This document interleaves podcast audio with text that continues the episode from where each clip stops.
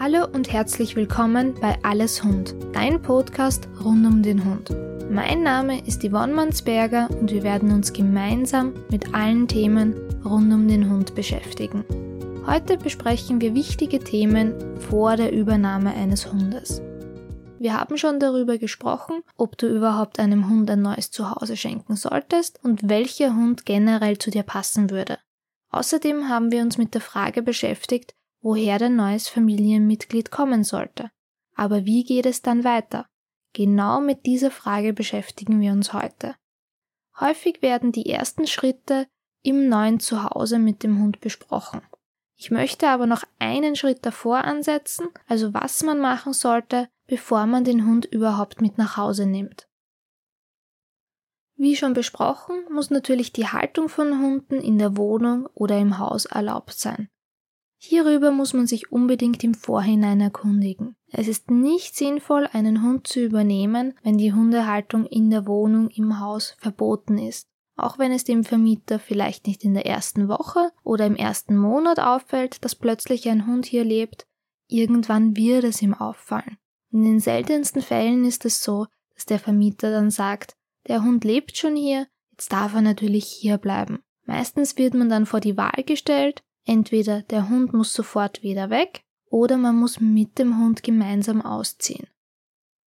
Welche Wahl in den meisten Fällen getroffen wird, muss ich wahrscheinlich nicht ansprechen. Meist ist es leider so, dass der Hund dann schnellstmöglich wieder weg muss, zurück zum Züchter, zurück ins Tierheim etc. Und das ist für den Hund natürlich ein sehr einschneidendes Erlebnis, was ich auf jeden Fall vermeiden sollte. Außerdem sollten natürlich die Familie oder auch Mitbewohner im gleichen Haushalt mit der Übernahme eines Hundes einverstanden sein. Im Vorhinein muss ich mich natürlich auch über die rechtlichen Vorgaben in meinem Bundesland bzw. an meinem Wohnort informieren. In Wien muss beispielsweise jeder Neuhundehalter und jeder Mensch, der in den letzten zwei Jahren keinen Hund hatte, seit 1. Juli 2019 den Wiener Sachkundekurs vor Übernahme eines Hundes absolvieren.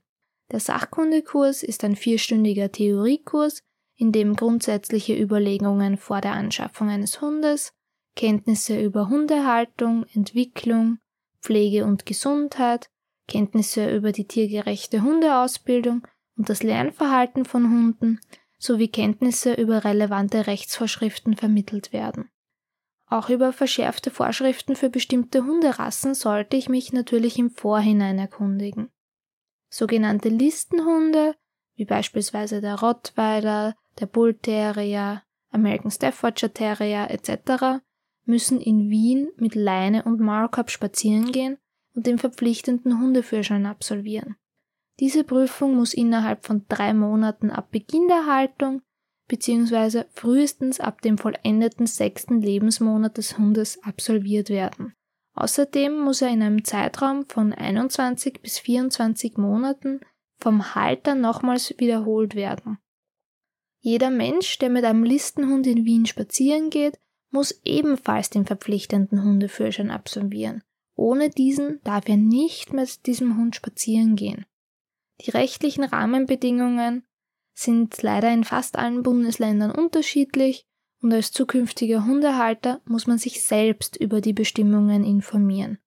Ich bin selbst auch Vortragender für den Sachkundekurs in Wien und habe regelmäßig Teilnehmer, Teilnehmerinnen, die nicht wissen, dass sie den Kurs absolvieren müssen und den Hund längst bei sich zu Hause haben.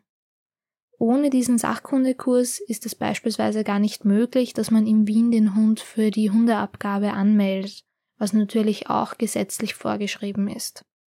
Der Sachkundekurs ist meiner Meinung nach gar nichts Schlechtes. Es gibt auch ähnliche Konzepte jetzt in anderen Bundesländern in Österreich, wo sehr viel Grundwissen schon vermittelt wird und die meisten Menschen sind eigentlich im Nachhinein recht froh, dass sie diesen Kurs absolviert haben, weil sie eigentlich immer zumindest ein bisschen, wenn nicht sogar sehr viel dazu gelernt haben.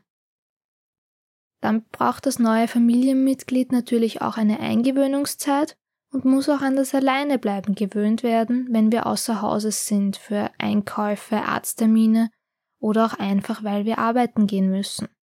Deswegen sollte man sich für die Eingewöhnung auf jeden Fall Urlaub nehmen.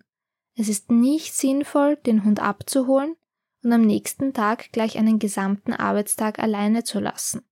Da ist die Wahrscheinlichkeit natürlich sehr hoch, dass sich Trennungsangst entwickelt und ich in der Zukunft sehr, sehr große Probleme mit dem Alleinebleiben haben werde.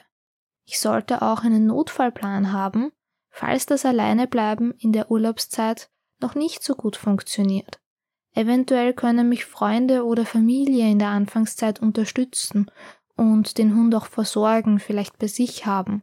Oder wenn das Alleinebleiben schon eine gewisse Zeit funktioniert, können vielleicht Freunde oder Familie zu dem Hund fahren und sich mit ihm beschäftigen. Oder ich kann vielleicht in meiner Mittagspause zu dem Hund nach Hause fahren und mich mit ihm beschäftigen, damit die Zeit des Alleinebleibens nicht zu lange dauert. Genauso kann ich natürlich auch einen Hundesitter oder eine Hundepension in Anspruch nehmen. An manchen Arbeitsstellen gibt es auch die Möglichkeit, dass man den Hund mit in die Arbeit nehmen kann. Das sollte ich mit dem Chef natürlich auch im Idealfall vor der Übernahme des Hundes besprechen.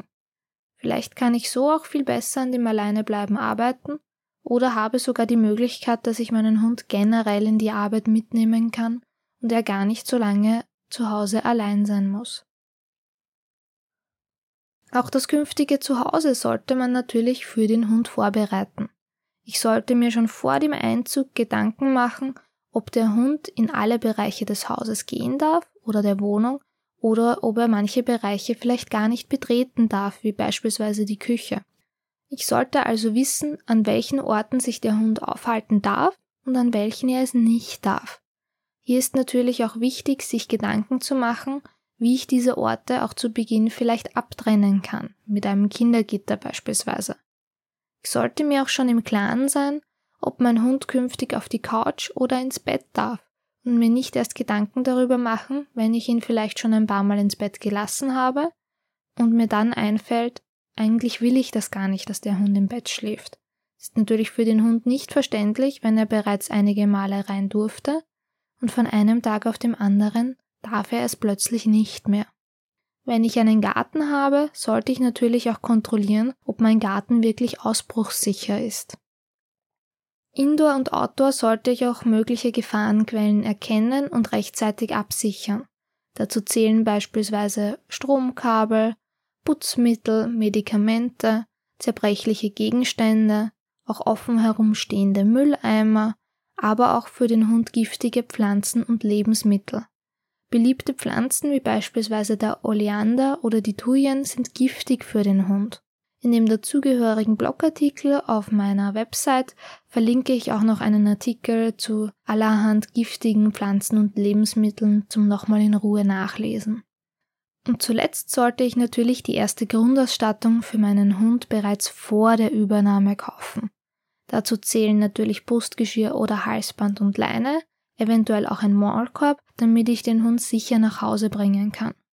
Für zu Hause sollte ich auch schon einen Schlafplatz haben wobei ich hier nicht empfehlen würde, gleich das teuerste Hundebett zu kaufen, da man zu Beginn nicht weiß, ob der Hund eher ein Fan von kuscheligen Betten ist, ob er vielleicht eher ein Körbchen und Decken vorzieht oder vielleicht sogar einen eigenen Rückzugsort wie beispielsweise eine Hundebox bevorzugen würde.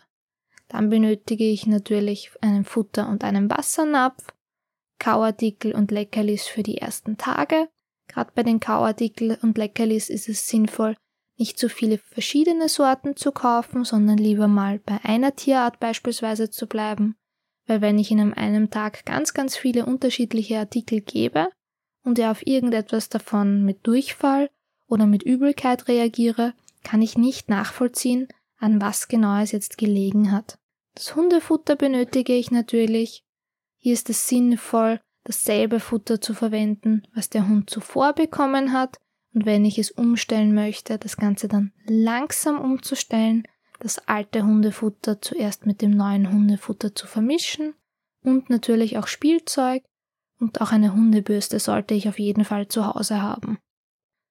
Ich empfehle immer zu Beginn gar nicht zu viel zu kaufen und erst einmal zu schauen, was meinem Hund denn eigentlich gefällt.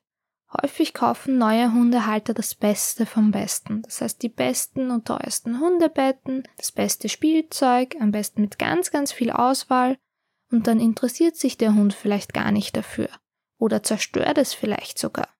Und man kauft nach ein paar Wochen fast alles neu. Hier ist zu Beginn wirklich weniger mehr. Und bevor es dann soweit ist, dass der Hund endlich einziehen kann, kann es auch noch hilfreich sein, dem Züchter oder dem Tierheim, woher auch immer ich meinen Hund übernehme, vor dem Umzug, am besten ein paar Tage davor, eine Decke mitzugeben.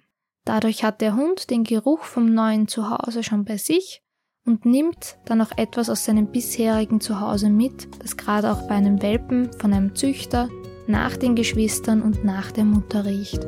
Manchmal werden vom Züchter oder vom Tierheim sogar auch selbst die Decken mitgegeben, damit der Hund etwas Vertrautes schon im neuen Zuhause hat und sich leichter an das neue Umfeld, an die neue Familie gewöhnen kann. Es waren für mich so die wichtigsten Punkte, die ich bedenken sollte und an denen ich arbeiten sollte, bevor ich den Hund zu mir nach Hause hole. Ich hoffe, dass dir auch die heutige Folge wieder gefallen hat und würde mich sehr freuen, wenn ich dich auch das nächste Mal wieder begrüßen dürfte. Hoffentlich bis bald.